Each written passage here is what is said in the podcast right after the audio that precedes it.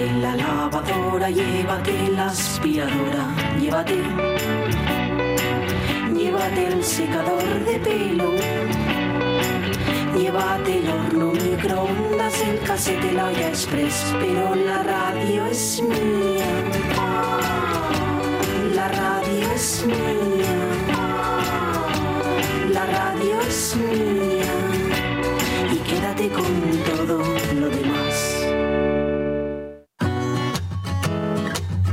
La radio es mía. Con Inés Paz.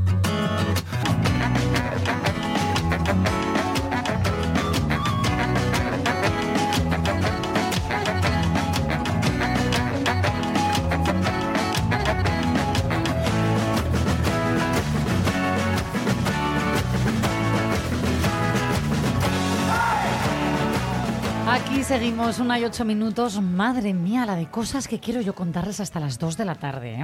Así que venga, sin perder un minutito. Oye, sin prisa, tampoco hace falta acelerarse. No te obligues, Inés, Es- no te me obligues. obligo.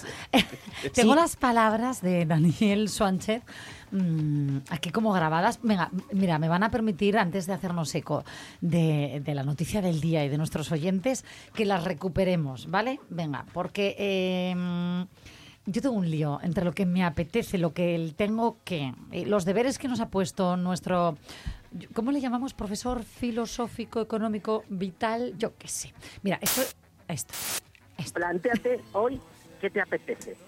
Y dos, lo apuntas y no te obligues a hacerlo. Si lo haces bien, si no lo haces bien también.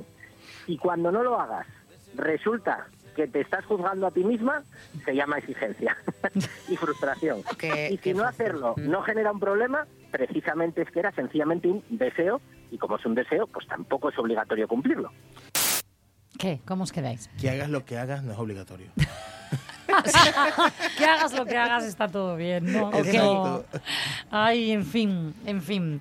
Bueno, pues yo... eh, yo qué sé, es que ya tú no sé cómo apúntatelo, tú apúntatelo, que yo mañana mm, no estará Dani, pero yo voy a pasar lista y voy a preguntar, ¿eh? Sí, sí, venga, pregunta. Ay, en fin, una y nueve minutos. La que va a preguntar, fijaros, es la ministra de Juventud e Infancia, Sira Rego, que ayer anunció la creación de la primera ley para reconocer los derechos económicos, sociales y políticos de los jóvenes y, por supuesto, va a contar con la colaboración de los jóvenes no para elaborar un primer borrador. ¿Qué, dicen nuestros oyentes hoy en redes, José, de, de nuestro tema del día? A ver si aportan, yo que sé, alguna iniciativa. Vamos a ver qué dicen nuestros jóvenes y jóvenes y no tan jóvenes. Vamos a ver. Eh, María C. Lorenzo. Hola, no sé para qué le damos tantas vueltas. Si derechos como personas ya tenemos, todos. Otra cosa es la aplicación y el uso de esos derechos y las obligaciones que esos derechos conllevan. Que pasamos de todo muchas veces. Ahora, ya puestos, yo también pido derechos y un sueldo para las amas de casa. A ver si alguien me hace caso. buscan la amistad. Me sumo yo a esa propuesta. Toma ya. Totalmente. Nos sumamos todos.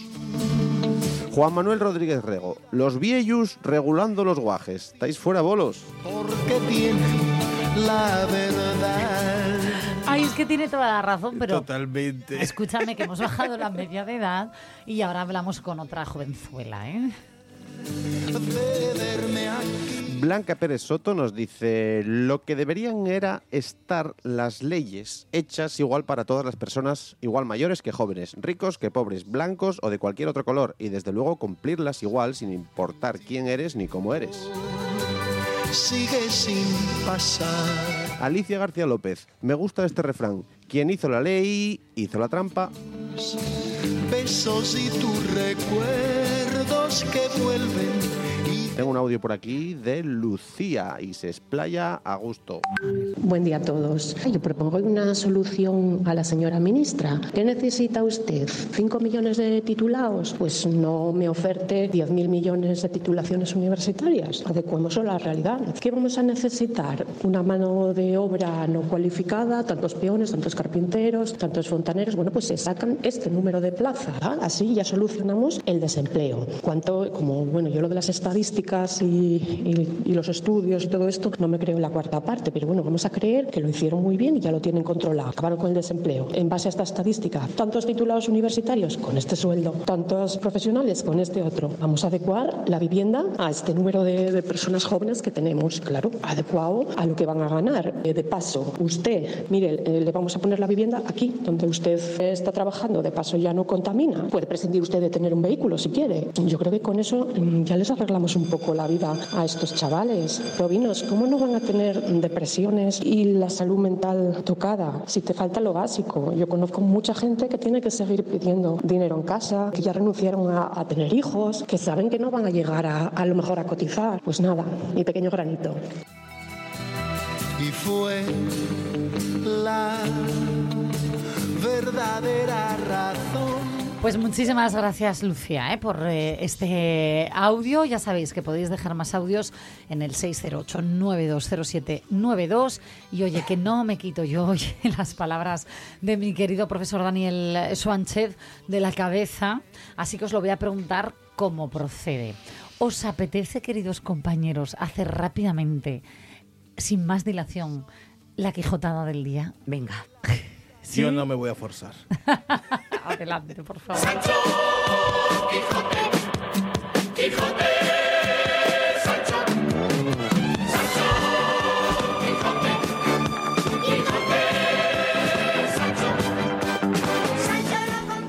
Venga, vamos allá. Hoy sí, ¿eh? hoy, hoy ya tengo bien apuntado dónde empiezo para no dejar a mis compañeros ojipláticos de dónde estoy, en qué página. Ya voy bien, venga.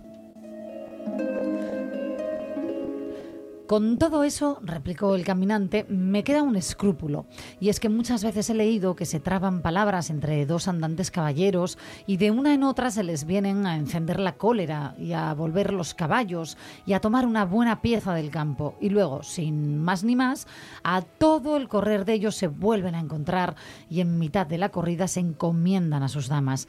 Y lo que suele suceder del encuentro es que el uno cae por las ancas del caballo pasado con la, la lanza del contrario de parte a parte, y al otro le aviene también que a no tenerse a las crines del suyo no pudiera dejar de venir al suelo.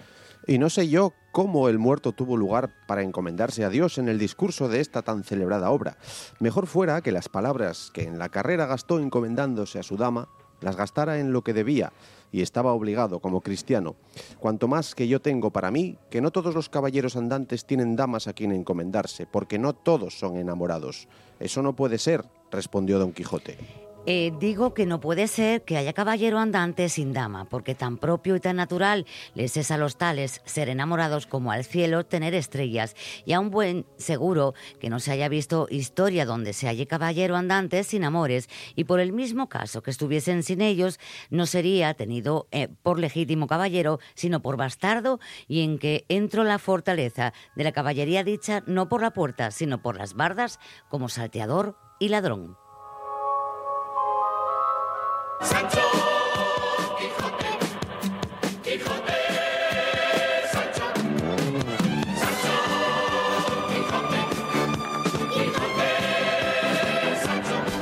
Ay, bueno, eh, ¿podríamos llamar arte a esto, creéis? Pues sí. No.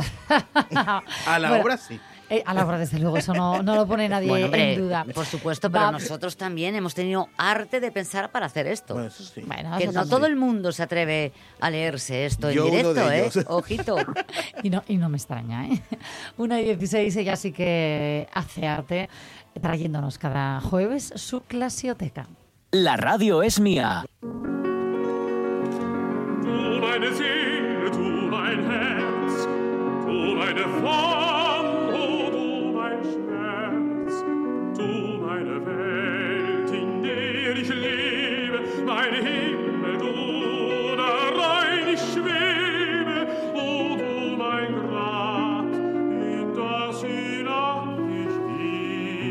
Marta Tejido, ¿qué tal? Muy buenos días. Hola, buenos días a todos. Muy bien, muy bien. Eh, me encanta escuchar esta pieza de Schumann eh, cantada por Fischer Discau. Es que es una maravilla. Es que es verdad que Eh, cuando suena esta música y, y te damos paso, ¿no? Es la música con la que te reconocemos, digamos, de la, Sí, la la clasioteca. Uno ya como que el cuerpo hace ah, y se despresuriza. A mí al menos me pasa, de verdad. Pues la verdad es que hoy además con todos los motivos, porque vaya concierto el que vamos a poder disfrutar este sábado a las 8 de la tarde en el auditorio de Oviedo, porque viene nada más y nada menos que Javier Camarena, eh, uno de los grandes, grandísimos tenores a nivel internacional. Eh, estará acompañado por la Orquesta Oviedo Filarmonía bajo la dirección de su titular Luis Macías. ¿Y Toma qué nos va a traer este sábado? Pues eh, un repertorio lleno de arias, de, de óperas, de Gounod, de Donizetti, Rossini, Verdi y finalizará con romanzas de zarzuela, nos adentrará al mundo de la zarzuela y todo ello va a ir intercalado con piezas instrumentales, con oberturas, eh, como es la obra elegida para abrir este concierto. Bueno, comentar sobre Javier Camarena, que yo creo que ahora mismo tiene, cuenta con 47 años, tenor mexicano. Eh, su familia no tenía ningún tipo de relación con, con este mundo, con el mundo musical. Él, bueno, pues empezó a estudiar dos años en la universidad dedicado a la ingeniería, pero un día dijo, no, no puedo. Mi pasión es la música, convenció a sus padres, eh, abandonó los estudios de ingeniería y aunque le gustaba el piano y la guitarra, es verdad que él era consciente que ya con 20 años quizás era tarde para adentrarse en estos instrumentos y decidió eh, que como tenía muy buen oído, tenía una voz preciosa, ¿por qué no dedicarse al canto? ¿no? Bueno, pues... O sea, vaya cambio de ingeniero a tenor, ¿eh? Sí, Madre sí, y mía. él, y él, yo creo que aunque no le iba mal, él dijo, no, esto no es mi pasión, yo quiero ser feliz en mi trabajo. Y, y apostó por, por su pasión, por la música, ¿no? Eh, hizo su debut en, en, en Zúrich. Y bueno, pues hoy en día yo creo que los grandísimos teatros de ópera... eh, es bueno pues lo reclaman para sus principales papeles eh, bueno dentro de la voz que él tiene que es una voz de tenor tenor eh, lírico ligero y mm, si os parece, antes de comentar más aspectos, vamos a empezar escuchando la abertura, la abertura que va a dar comienzo el concierto y que también aquí proponemos como, bueno, pues primera de las audiciones, ¿no? Es una abertura de un compositor, de estos compositores que en su momento tuvieron muchísimo éxito, que fue Ferdinand Herold, y que ahora mismo, nacido, bueno, eh, para situarlo un poco en el año de donde está ya la Revolución Francesa, 1791 en Francia, fue un compositor, como comento, muy exitoso en la época, sin embargo, hoy en día pues no se programa. Esta ópera, que se titula Zampa, tampoco se programa, pero sin embargo la obertura como pieza independiente se, se interpreta a menudo. Entrada muy enérgica, brillante, vamos a escuchar platillos, triángulos y con un- una evolución muy rossiniana. Luego explicaré más cosas. Vamos Venga. allá.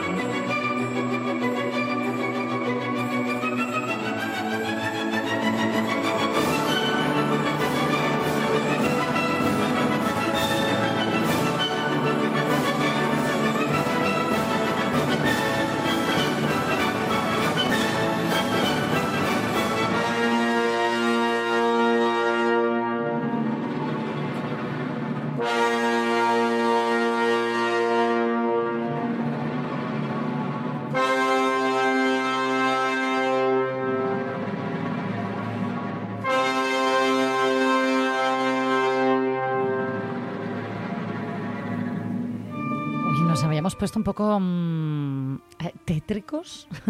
Sí, es que de repente ha cambiado el carácter, pero luego, si el que continúe y pueda tenga la, eh, la ocasión de escuchar esta abertura de Zampa, eh, terminará como ha empezado, muy rossiniano. Porque Rossini, y va a ser el compositor del que hablemos a continuación, uno de los preferidos de mm, Javier Camarena. Em, Rossini, que había nacido en Pésaro en el año 1792, ha sido eh, uno de los grandes compositores de la música operística. Hablamos de Guillermo Tell, del Barbero de Sevilla. Eh, quería comentar ciertos aspectos de, de- de su vida porque es un compositor eh, que ha tenido una vida muy peculiar, ¿no? Él comienza a componer, era un niño prodigio y comienza a componer ya muy joven. Y al poco tiempo, cuando te contaba veintitantos años, eh, viaja a París. París tiene en aquel momento el teatro de ópera más importante de la época con los mejores medios. Ya como Rossini será el compositor mejor pagado de todos los tiempos, pero con 37 años decide abandonar todo. Había compuesto ya 39 óperas y decide abandonarlo todo. ¿Por qué? ¿Y por qué lo cambia? Pues por su segunda pasión, que era el buen comer. No, pero espera, espera, espera. ¿Pero eran Me incompatibles o qué? siento tan identificado ahora Pues mismo. yo creo que ya había, o sea, había amasado tal cantidad de fortuna. También es verdad que esto, oye, pues genera un estrés, eh, estar eh, componiendo, presentando, ah, realizando las premieres, eh, viajando, presentando las obras y un día dijo, no, se acabó, ahora voy a disfrutar de la comida. Y nos ha dejado frases, que es que me encanta, como la siguiente, Pero- ¿no? Sí, venga, va- va- vete con las frases y, y una última pregunta porque es que me has dejado tan impactada que me surgen dudas. Venga, él decía, Rossini decía, el apetito es al estómago lo que el amor es para el corazón. Comer, amar, cantar y digerir son los cuatro actos de la ópera cómica, ¿no? Y decía frases también como, el apetito es la batuta que dirige la gran orquesta de nuestras pasiones. Mm. Bueno, pues se dedicó a vivir en su Pues gran sí. mansión, eh, bueno, tenía mansiones en diferentes sitios, como digo, amasaba una gran fortuna, ¿no? Pero eh, sobre todo en París y acudían eh, gente intelectuales, gente de la aristocracia y hoy en día hay famosas hasta recetas con su nombre, como el tournedo a la Rossini o los canelones a la Rossini. bueno, ¿Los has probado alguna vez? Eh, yo el tournedo a la Rossini en una ocasión, sí. Bien. Bueno, no era exactamente que él hubiera realizado la receta, pero trabajaba, tenía entre sus amigos a grandes chefs de la época y bueno, pues le pusieron esa coletilla a la Rossini, ¿no? Eh, bueno. hablando de simplemente de esta particularidad de la vida de Rossini, pero que choca bastante, llama bastante la atención, vamos a escuchar a Javier Camarena en este área de la Cenerentola, de la Cenicienta, uno de sus roles que más éxitos le han traído.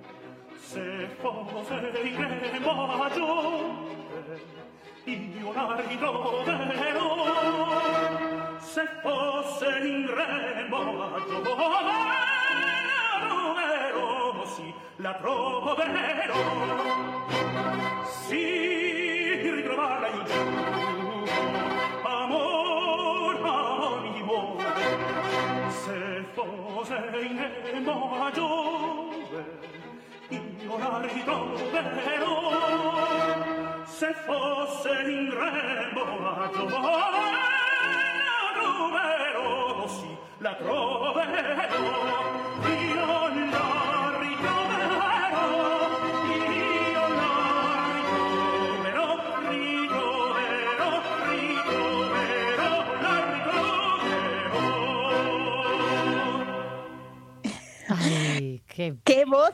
Acabamos, el que no conociese el timbre de Javier Camarena, aquí está presentado. muy bueno, como peculiar, podemos. ¿eh? Es impresionante. Sí, sí, la sí. agilidad que tiene, la flexibilidad para llegar a los agudos, eh, la forma de afrontar las llamadas Mm. coloraturas, ¿no? Todos esos ornamentos, esas notas tan rápidas, tan ágiles. Mira, hay una anécdota con precisamente en el rol de la Cenerentola, en el rol de Ramiro, él eh, mm, eh, actuado en numerosas ocasiones, prácticamente es un fijo del Metropolitan de Nueva York. Bueno, pues había un tiempo en el que los programas del Met, del Metropolitan, advertían de la prohibición de realizar bises, ¿no? Es decir, cuando un cantante tocaba, cantaba muy bien, pues eh, evitar que hiciera repeticiones, eh, pasase lo que pasase. Pero representando este papel, cantando este aria, Camarena recibe tal ovación que realiza un bis en el Met que, solo lo han hecho tres tenores en la historia, Wow. Pavarotti, Juan Diego Flórez y por supuesto eh, Javier Camarena. Madre mía. Eh, Impresionante, es un ¿eh? hito, es verdad, eso. eh.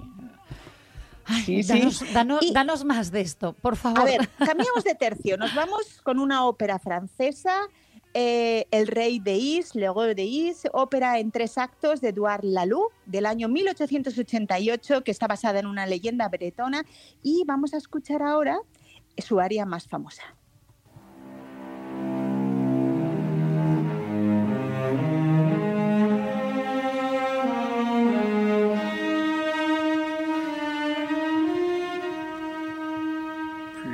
Puisqu'on ne peut fléchir ces jalouses gardiennes.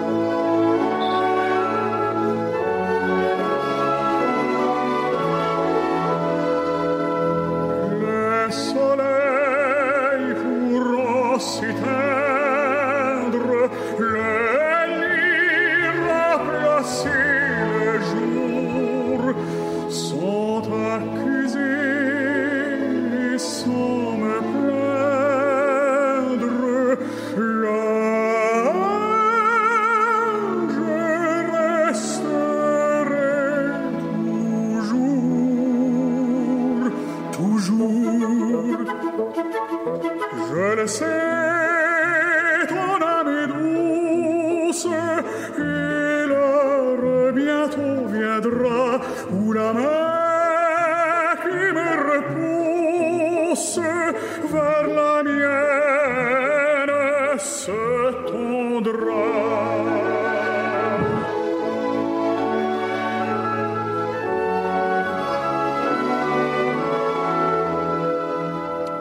Es, difícil, Marta, em, no, no escucharlo entero. ¿eh?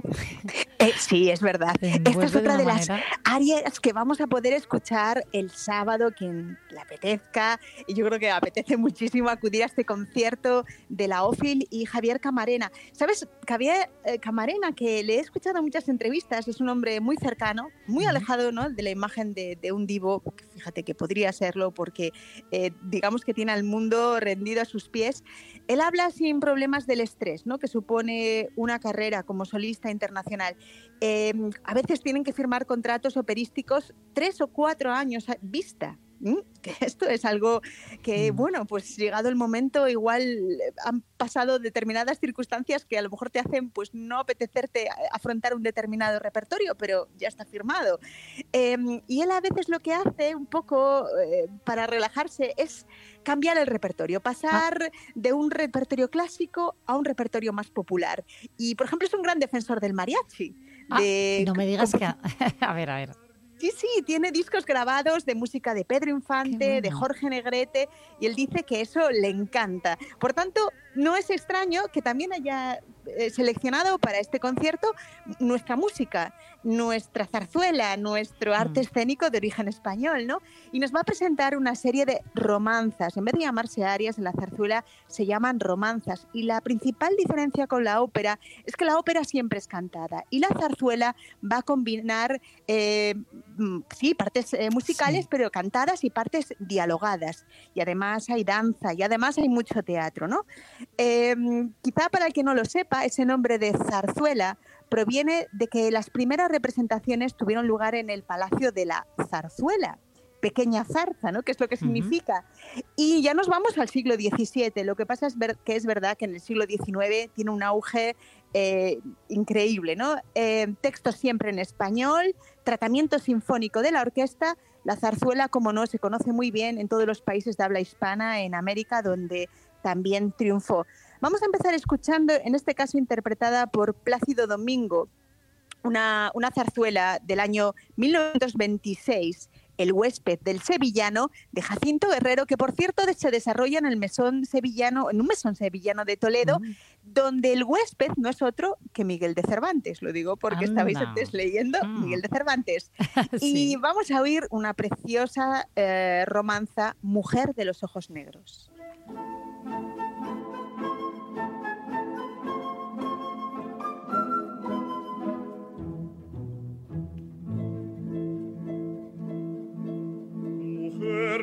Los negros ojos, la de la trenza morena. Mujer de los labios rojos como la flor del amor. Mujer de perfil gitano que tiene sangre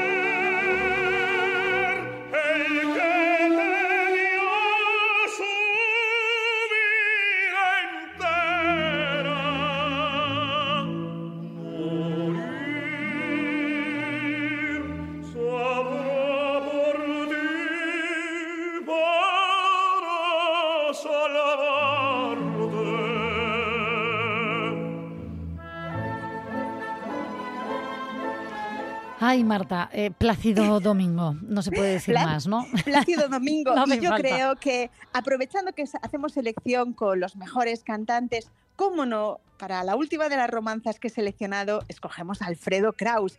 Mm. Alfredo Kraus cantando de la tabernera del puerto del maestro Pablo Sorozábal, no puede ser, no puede ser cantada por Kraus. No puede ser, esa mujer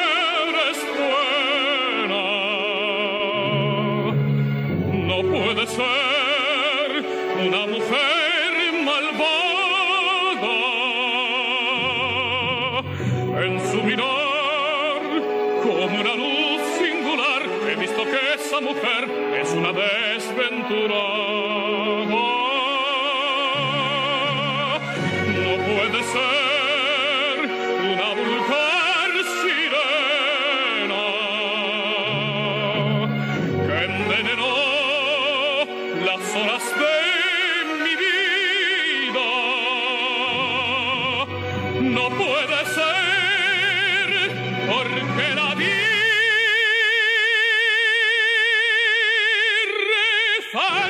Porque la vi querer, porque la vi llorar.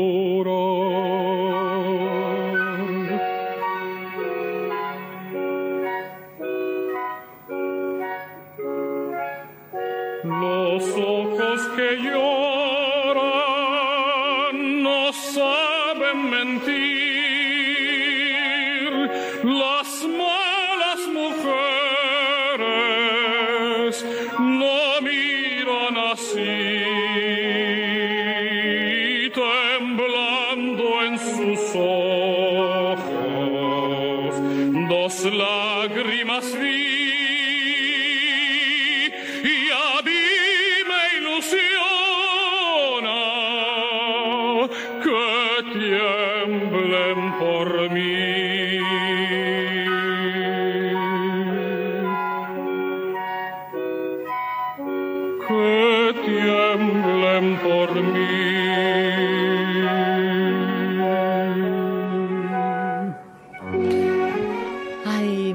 Gracias, de verdad. ¿Nos recuerdas cuándo eh, es el concierto? Claro, ¿Dónde? Por, su- por supuesto, este sábado en el auditorio de Oviedo a las 8 de la tarde. eh, Orquesta Oviedo Filarmonía bajo la dirección de Luis Macías y con la participación de Javier Camarena, tenor mexicano. Bueno, no se puede uno perder. Quedan poquitas entradas, ya no en el patio de butacas arriba, pero quedan todavía algunas. Bueno. No hay que perdérselo, seguro. Mil gracias, de verdad, Marta, para... Mira, siempre decimos, para quien no tenga tiempo o, o- o dinero, ¿no?, para asistir, aquí está la clasioteca de Marta Teijido y de una manera u otra es casi, casi, casi como si estuviéramos Casi. allí. Un bueno, besazo. pues nada, la semana que viene, más música. Un beso grande. Un beso. Chao, chao. Una mujer malvada en su mirar como una luz singular he visto que esa mujer es una desventurada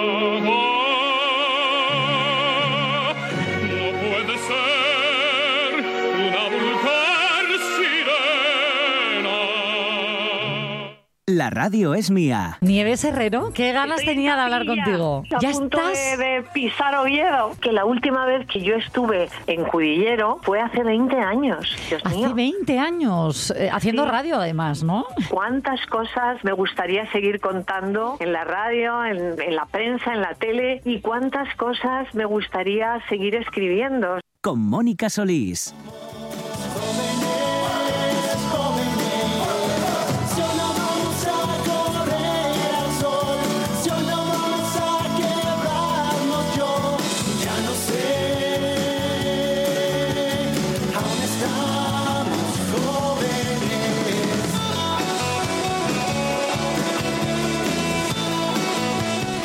Aquí, ¿eh? Mónica Solís también. Oye, vamos a volver al, al- tema del día porque hoy estamos haciéndonos eco ¿no? de esa propuesta que lanzó ayer eh, la ministra de Juventud e Infancia, Sira Rego, que se estrena anunciando la creación de una primera ley para reconocer los derechos económicos, sociales y políticos de los jóvenes. Llevamos todo el día hablando de esto, hemos escuchado muchas opiniones, también de jóvenes, y seguimos buscándolas. Eh, picamos a la puerta pues, de nuestras jóvenes opinantas Claro y vamos sí. a volver a hacerlo. Los opinantes. Para ello podemos hacerlo de diversas maneras. Podemos crear un diálogo entre crearlo con un amigo para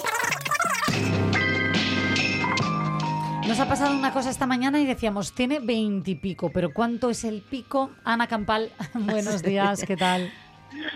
Hola, buenos días. 27. 27. Bueno, todavía estás en edad de opinar para la creación, para la elaboración ¿no? de este mm, borrador. Ana Campal, ¿qué es lo que os preocupa a los jóvenes? ¿Os sentís em, parte importante, activa de la sociedad? ¿Os sentís apartados? ¿Cómo ves la creación de esta ley? A mí me parece un punto muy positivo siempre que luego sea una ley que se dote de, de- de fondos, para que no pase como muchas otras que hacemos la ley, ahí se queda y no la dotamos de dinero y entonces pues no hace nada, es como si no hubiera pasado nada. Yo creo que nos sentimos un poco como incomprendidos. Bueno, sí. Tenemos como mala publicidad, por así decirlo, y, y eh, por ejemplo, en, en mi caso, yo creo que me da la sensación de que estamos como en el ámbito laboral eh, muchas veces sobrecualificados y tenemos que seguir haciendo, tenemos que seguir haciendo y no sabemos hasta cuándo ni qué va a ser de nosotros y echamos la vista atrás y vemos como eh, antes, hace unos años, igual con la mm, formación que tenemos nosotros ahora, pues eh, ya tendríamos un trabajo estable o un poco más de estabilidad de lo que estamos viviendo ahora. Ya. Mira, esa mala fama de la que hablas yo creo que es un sentimiento general- generalizado de muchos jóvenes. ¿eh?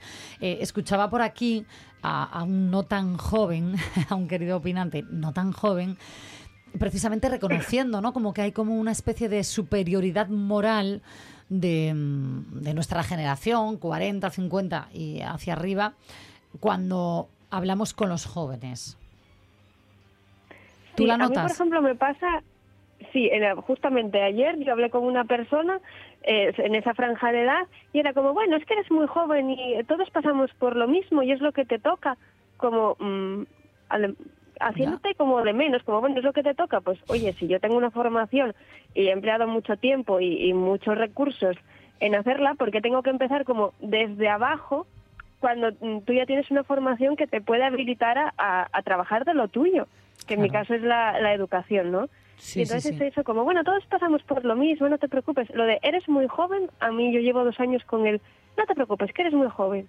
Hombre, y a ver, siempre soy muy joven. Yo creo que, mira, tendemos mucho a eso, a restarle importancia cuando a alguien le vemos preocupado y, y creo que es un, un error, es decir, vale, no, no vamos a cargar más dramatismo al problema de la persona que tenemos al lado, pero tampoco lo ninguneemos, ¿no?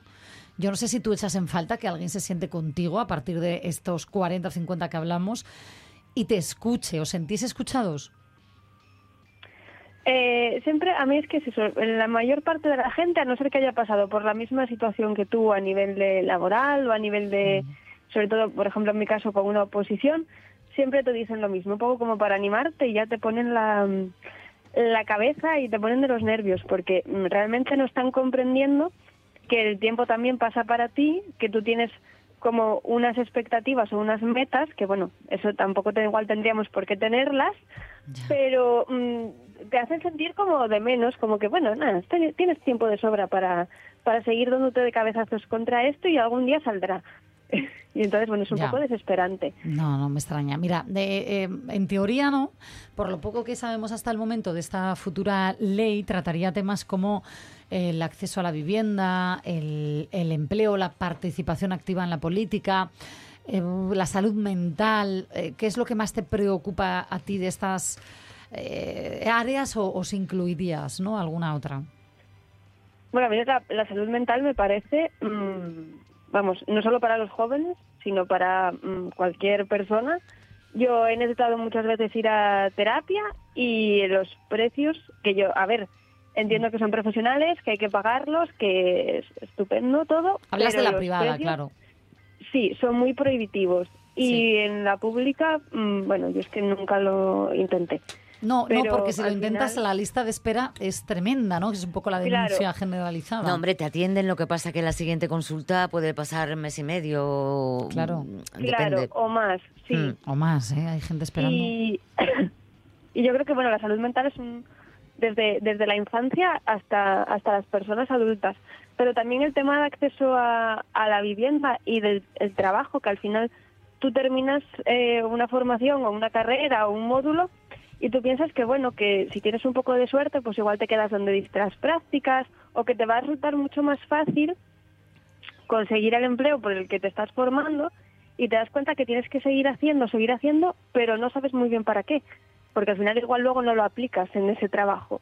Claro. Entonces nos vemos un poco como mm, huérfanos de, de un poco de orientación, por Claro. así decirlo.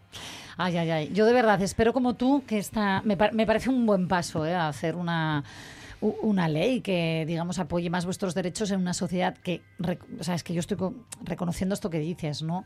Eh, parece que os da la espalda y que tenéis eh, la generación de cristal, la generación de cristal, bueno, hay Que que es generación que nosotros hemos creado, no es que no hay más. Bueno, cuidado, nosotros hemos creado y ellos solos eh, han avanzado tanto en poder hablar de, mm, De tantísimas sentimientos, cosas. de educación Mm. emocional, de bla, bla, bla, bla, que bueno, en fin, pues esperemos que no caiga en saco roto, como tú dices, bueno, que llegue a buen puerto y que se dote de fondos. Muchísimas gracias, Ana. Gracias a vosotros, un abrazo. Hasta luego. Veremos, a ver, oye, lo, lo sabremos con el tiempo. Son las 2 menos cuarto de la tarde. Aún nos queda tiempo, fíjense, para proponerles un buen libro y para escuchar otra buena canción, otra de las nominadas a, a mejor eh, canción original, ¿no? En los Pues próximos eh, se Goya. llama Eco, es de Joel López eh, y la podemos eh, escuchar en la película Amigos hasta la muerte. Como un niño en la piscina de verano, nos tiramos a la vida. Como cuervos en la carretera, sin miedo, bailando,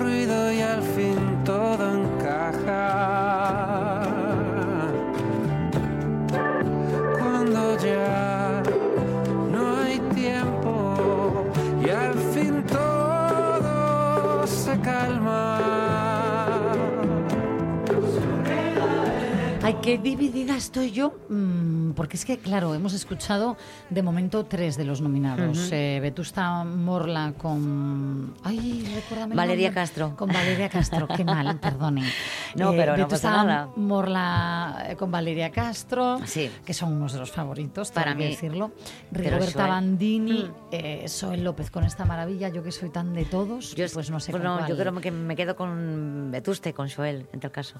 No, yo no sé con cuál quedarme. En fin, que gane el mejor, se suele decir, ¿no? Pues, eh, pues eso, lo veremos en los próximos eh, premios Goya y aquí los vamos a ir escuchando poquitín a poquitín, que hay más eh, nominados. Fíjense que de premios... mm, a ver, de, de- premios ha escrito y de qué manera la mujer que, que tengo ahora mismo a mi izquierda y, y yo en la mano su libro. Ella es, la conocen, la conocen mucho los oyentes aquí de RPA porque colabora cada tarde en La Buena Tarde.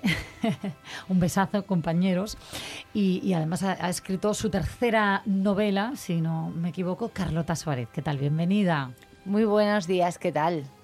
Pues mira, con unas ganas eh, tremendas de leer la novela, te voy a ser muy franca, ¿eh? intento leerme siempre las novelas de quienes venís ¿no? a, presentar, a presentar un libro. Tuve atasco, porque hija mía, yo qué sé, o sea, eh, eh, es- está la cosa muy activa últimamente aquí en Asturias. Pero sí se lo leyó mi, eh, mi compañero eh, Jorge Alonso, que además fuisteis juntos al cole, me dijo, ¿no? Sí, Jorge. Lo que pasa es que no vamos a decir cuándo. Eso queda ya para vosotros. Mira, pero sí que Jorge, em, fíjate, nos escribió al resto de compañeros aquí de la Radios Mía y nos recomendó muchísimo tu, tu novela, tu tercera novela, porque antes fue Tinta, una muerte inexplicable y La tumba del rey, ¿no? Sí, Ah. eso es. Ahora, ahora llega Muerte en el Meridiano. ¿Estamos hablando de novela negra, entiendo, o, o voy yo mal situada? Estamos hablando de una mu- mm, novela embustera. Embustera. Es decir, eh, a mí mm, no me gustan nada las etiquetas. Ya, es que es verdad que tendemos, y perdóname, a etiquetarlo todo en géneros, ¿no? Que, ay, qué mal, pero ido. Claro, sí que es cierto que, eh, lógicamente, esta novela está vendida como una novela negra, porque las editoriales y los libreros necesitan eh, etiquetas para acercar a los lectores a las lecturas, pero a mí me da la sensación de que es una especie de fantasma. No lo necesitan del todo, porque si etiquetamos todo el rato, los lectores, y me incluyo porque yo antes que escritora soy una gran lectora, Claro. no entiendo la escritura sin la lectura, eh, nos perdemos muchas cosas geniales simplemente por esa etiqueta. A mí, yo por ejemplo, la última vez que estuve firmando en la Feria del Libro de Madrid, escuché muchas veces eso de, es que yo novela negra no leo. Ay. Bien, pues esta novela... Claro, es como que ya eh, nos eh, cerramos mentalmente ante un ante un género. género, sí. Y es que ya no te cuento si empezamos con, las, eh, con los subgéneros. Apa. crime, rural crime, además todo en inglés. No, no, pues escucha, olvidémonos de etiquetas. ¿De qué, de qué- te voy a hacer la clásica. ¿De qué va esto? No. ¿De qué va? ¿De, de qué va Muerte en el Meridiano? Porque a mí me ha dicho Jorge, eh, él me ha dado como su explicación, ¿no? Cuando le, le preguntaba. Solo sé esto y te lo voy a decir y luego tú cuentas lo, lo lo que quieras, ¿no?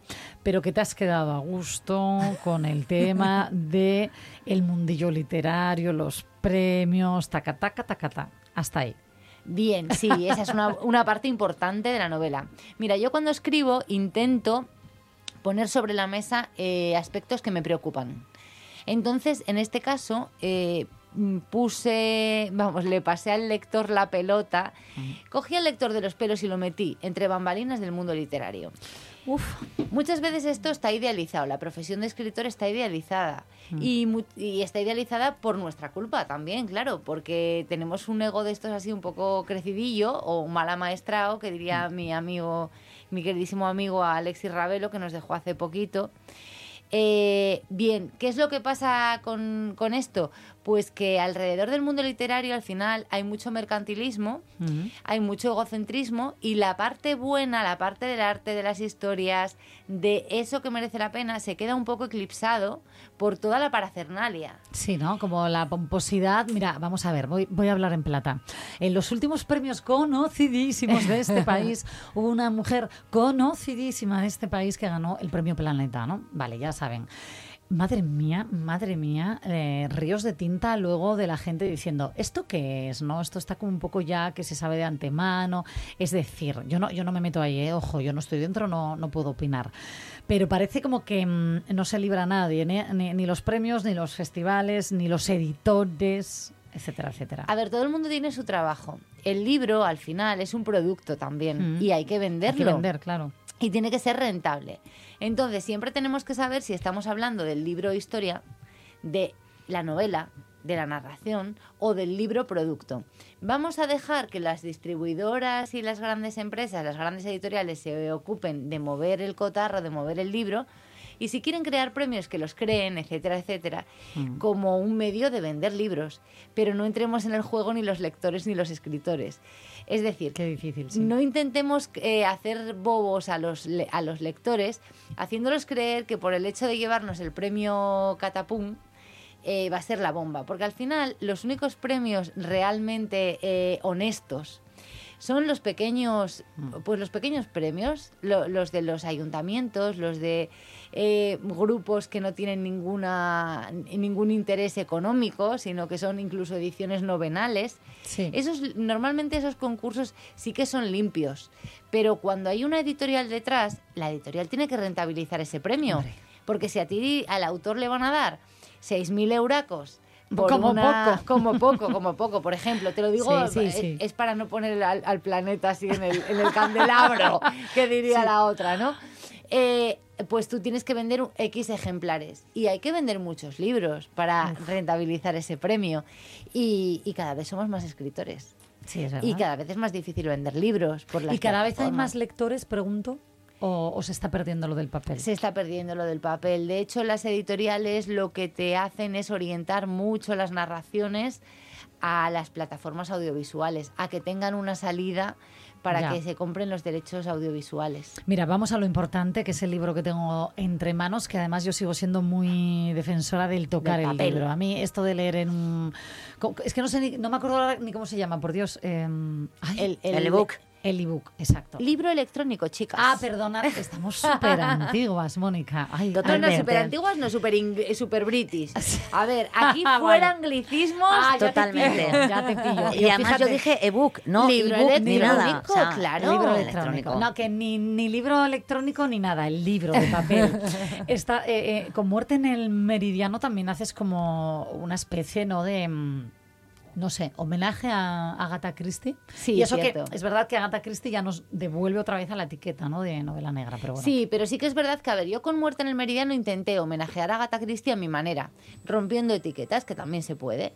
Entonces no utilicé la estructura clásica de habitación cerrada de Agatha Christie, pero sí que decidí buscar un 10 negritos. Mm. Entonces busqué una isla que fuese pequeñita, que se pudiese, eh, que estuviera comunicada con una isla grande, en este caso es el Hierro, por una línea de ferry que fuese fácil de cortar en Sí. una circunstancia X, y monté un festival literario en la isla el Festival Meridiano Cero. Y además le di una característica a ese festival y así, de paso, también criticaba lo que estamos hablando ahora, las redes sociales, Hmm. el formato electrónico, etcétera, etcétera. Y es que este festival tiene la característica de que no hay lectores físicos. Ah. Uy, están todos en línea, En porque línea. no voy a decir online, ¿eh? Están todos en línea. Y los, los eh, elementos, es decir, los personajes que tenemos en la isla físicamente, están todos relacionados con el mundo literario. Son escritores, editores, libreros, que van a ser los sospechosos de haber cometido el crimen. Hombre, porque quedaba Que claro que hay una isla. muerte, ¿no? Hombre, claro. Va a haber una en la primera página, además, por, mm, por las narices de mi editora. Eh, toma. Ah, sí, eso es una exigencia editorial, ¿no? Que La única licencia que me to- que, o sea, que, que- que concediste, le concedí ¿no? fue que el muerto tenía que estar en la primera página. Porque si no no título. engancha o qué. Claro, porque es que eh, eh, al final esto Por es el un desarrollo. Mm, Exacto. sí, es un sí. se- lo que dice Mónica, es un, es un señuelo. Esto es, eh, claro, tengo que enganchar al lector porque luego, en realidad, esto es una novela, como os digo, embustera, que lo que pretende es poner en valor muchísimos, eh, pues eso, valores que yo considero importantes y pues bueno, un crimen es una buena manera de engancharte. Desde luego que y sí, luego mira. ahí te lo suelto. Déjame mm, decirle a nuestros oyentes eh, cómo ¿no? Eh, ve tu novela María Oruña, que ya lo pone en portada, una visión idónica sobre el mundo literario con una antiheroína desinhibida y original. Eh, insisto, Jorge Alonso, nuestro compañero que sí se la leyó, quería preguntarte algo. Y así Ay, en- Jorge. En mi boca te la traslado yo. Y es como deliberador ha sido crear a un personaje tan deslenguado como Andrea Sabugo, la protagonista. Totalmente liberador. ¿Quién no quisiera ser Andrea Sabugo? Si es que Andrea Sabugo es una tía que no tiene filtro. Ella eh, es una escritora que critica el mundo literario y es una cara dura porque además critica un mundo literario del que ella se beneficia. ¿Tú eres Andrea Sabugo? Para nada. Yo soy todo, porque tú ten en cuenta que la escritor, el escritor o la escritora en este caso está eh, eh, un poquito en todos los personajes. Es que es imposible. sí, sí. Si tú describes el miedo, o sea, es imposible no estar. Pero a mí me gustaría, yo más que ser Andrea Sabugo, ella es mi alter ego. Es decir, a mí me gustaría ser, tener un poquito de Andrea Sabugo. Poder hablar un poco sin cortapisas y sin tener miedo a poder herir, a qué dirán. Y Andrea es esa. Andrea no siente culpa ninguna. Ella lo suelta, bueno, tiene una culpa ahí, pero histórica.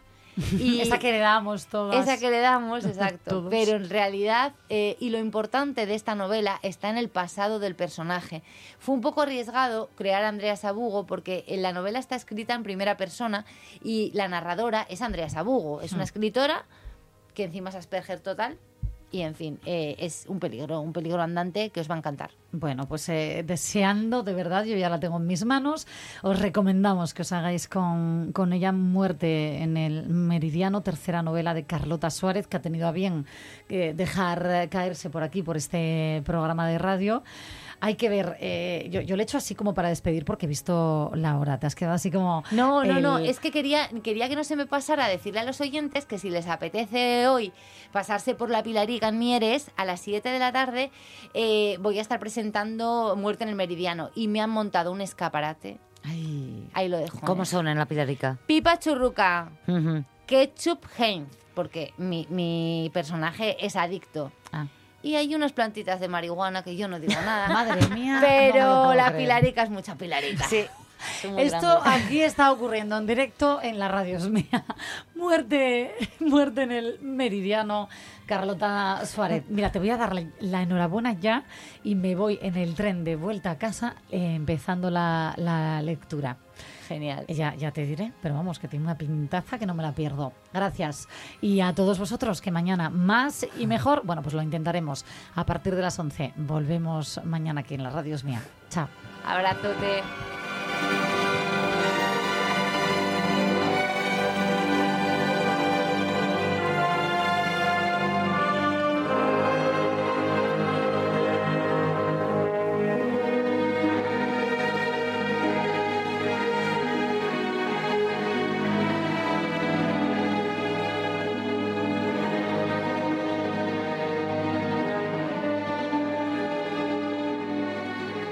La radio es mía, con Inés Paz.